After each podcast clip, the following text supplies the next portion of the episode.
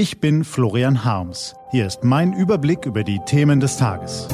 T-Online Tagesanbruch, was heute wichtig ist, Donnerstag, der 29. November 2018. Deutschlands Probleme abseits des Scheinwerferlichts, staatlich genehmigte Tierquälerei und Gespräche statt Sanktionen. Gelesen von Bernadette Huber. Was war? Was auf der Strecke blieb. Jeden Tag jagt eine Nachricht die andere, ein Aufreger den nächsten. Zwischen all dem turbulenten Nachrichtengeschehen sollten wir nicht vergessen, dass es noch eine ganze Menge anderer Themen gibt, die vielen Menschen hierzulande am Herzen liegen. Laut einer Mnet-Umfrage sind das unter anderem Pflege, Gesundheit, Rente, Bildung, Klimaschutz.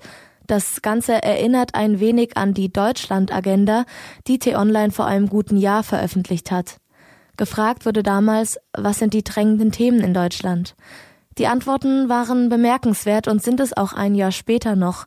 Zum Beispiel, die Situation in der Altenpflege muss verbessert werden, mehr Personal, mehr Kontrolle von Heimen, bessere Standards. Schulische Abschlussprüfungen sollen bundesweit vereinheitlicht werden.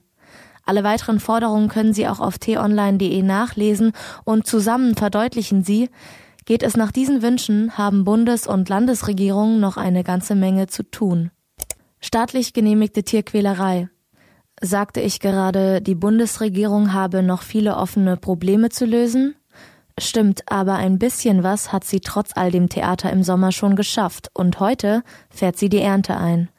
Im Bundestag werden in dritter Lesung mehrere wichtige Gesetze verabschiedet die notwendige Grundgesetzänderung, damit der Bund die Länder bei der Digitalisierung der Schulen unterstützen kann, eine hoffentlich funktionstüchtige Mietpreisbremse und Steuererleichterungen für Unternehmen, die Mietwohnungen bauen. Außerdem aber auch ein höherer Beitrag für die Pflegeversicherung und eine Verschiebung des Verbots der Ferkelkastration ohne Betäubung. Auf Druck der Agrarlobby bekommt Tierquälerei also in Deutschland den amtlichen Stempel der Bundesregierung. Widerlich.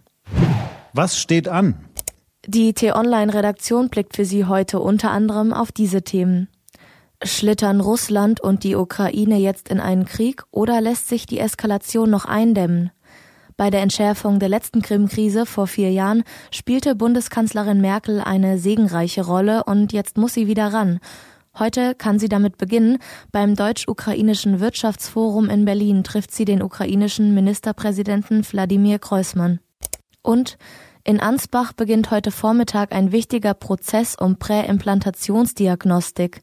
Ein Labor will ohne Zustimmung der Bayerischen Ethikkommission sogenannte Trophektodermbiopsien durchführen, was bedeutet, Eizellen werden rund fünf Tage nach der Befruchtung Zellen entnommen und genetisch untersucht. Die Stadt München hat das verboten, um Genmanipulation vorzubeugen. Diese und andere Nachrichten, Analysen, Interviews und Kolumnen gibt's den ganzen Tag auf t-online.de. Das war der T-Online Tagesanbruch vom 29. November 2018, produziert vom Online-Radio und Podcast-Anbieter Detektor FM. Den Tagesanbruch zum Hören gibt's auch auf Amazon Echo und Google Home, immer um kurz nach sechs am Morgen, auch am Wochenende. Ich wünsche Ihnen einen frohen Tag. Ihr Florian Harms.